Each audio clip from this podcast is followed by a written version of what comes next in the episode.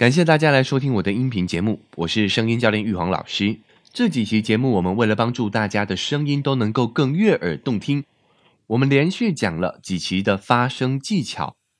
上一期节目我们聊到声带闭合不全，好这样的一个状况。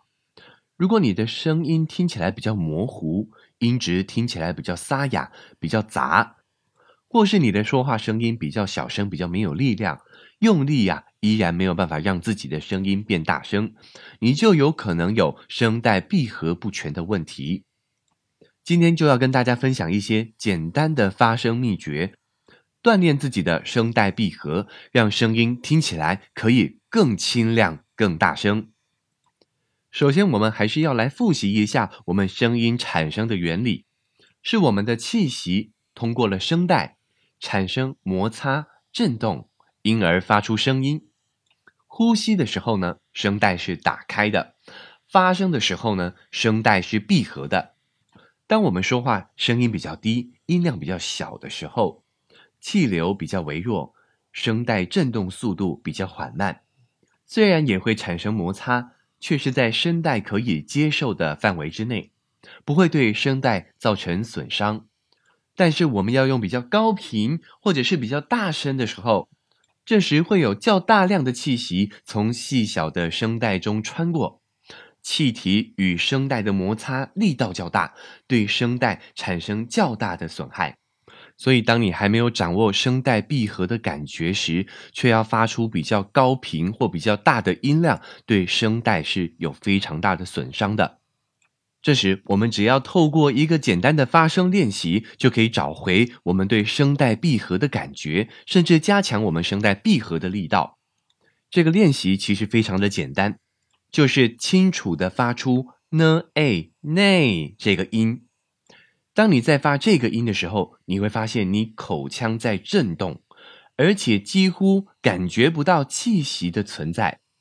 因为 “nay” 这个音呢，它需要的气息量是非常小的，可以做一个简单的测试，就是把你的气息全部的吐光，吐完了之后呢，再吐，吐到你真的一点点气息都没有的时候，这个时候你应该是发不出其他太多的音的，但是在这种状态下，你还是可以发出 “nay” 这个字。所以它就是不需要太多气息的状态下就可以发出的音。所以当我们可以清楚、清亮的发出“内”这个音的时候呢，代表我们已经掌握了这个音阶的声带闭合。建议大家可以从低音频的“内”开始练起，慢慢的呢，可以提高你的音阶跟你的音量。内，当你在各个音阶音量都可以发出正确的“内”。基本上你就已经掌握住声带闭合的感觉跟技巧了。经过这两期的课程，大家应该清楚的感受到我们的音质跟我们声带有非常大的关系，所以平时声带的保养就非常的重要了。在大家掌握声带闭合的技巧之前，建议大家减少长时间大声说话的机会，好，因为这是非常伤害我们声带的一种说话方式。如果需要大声的场合，建议使用麦克风、扩音器这样的工具来协助我们。另外，还有一个常见的误区，就是其实悄悄话呢是不正确的说话方式，建议也不要长时间用悄悄话这种气音来说话，是很伤我们的声带跟喉咙的。另外，在生活习惯上头呢，多喝水，保持声带、喉咙的湿润，也是一个非常好保养喉咙的方法。许多人也常问我啊，如果想要保养声音，一些刺激性像油炸的、辣的食物，是不是就不能吃了呢？其实说实在的，当然是少吃一点会比较好。但是我觉得要完全不吃啊，太痛苦了。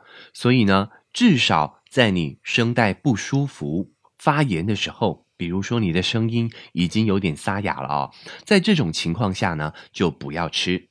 但是如果平常在声带健康的情况下啊，偶尔吃点是没有问题的。但是如果想要让你的声音好听，有一个坏习惯是一定要改掉的，就是抽烟。因为就算食物再刺激，它都不会经过我们的气管。对我们的声带的刺激是比较小的，但是抽烟的时候，那个烟呐、会直接通过我们的气管刺激到我们的声带的，里头的焦油啊、刺激性的成分都会直接伤害我们的声带。所以，所谓烟嗓子的声音就是这么来的。所以，香烟啊，为了声音，还是能戒就戒吧。以上就是这一期节目的分享，提供给您参考。如果您觉得有收获的话，欢迎您持续的关注，或者是把它推荐给你觉得需要的朋友。下一期呢，我们将会探讨如何放松我们的喉头，让我们的发声以及呼吸都能够更顺畅。最后，感谢您的收听，我们下期节目见。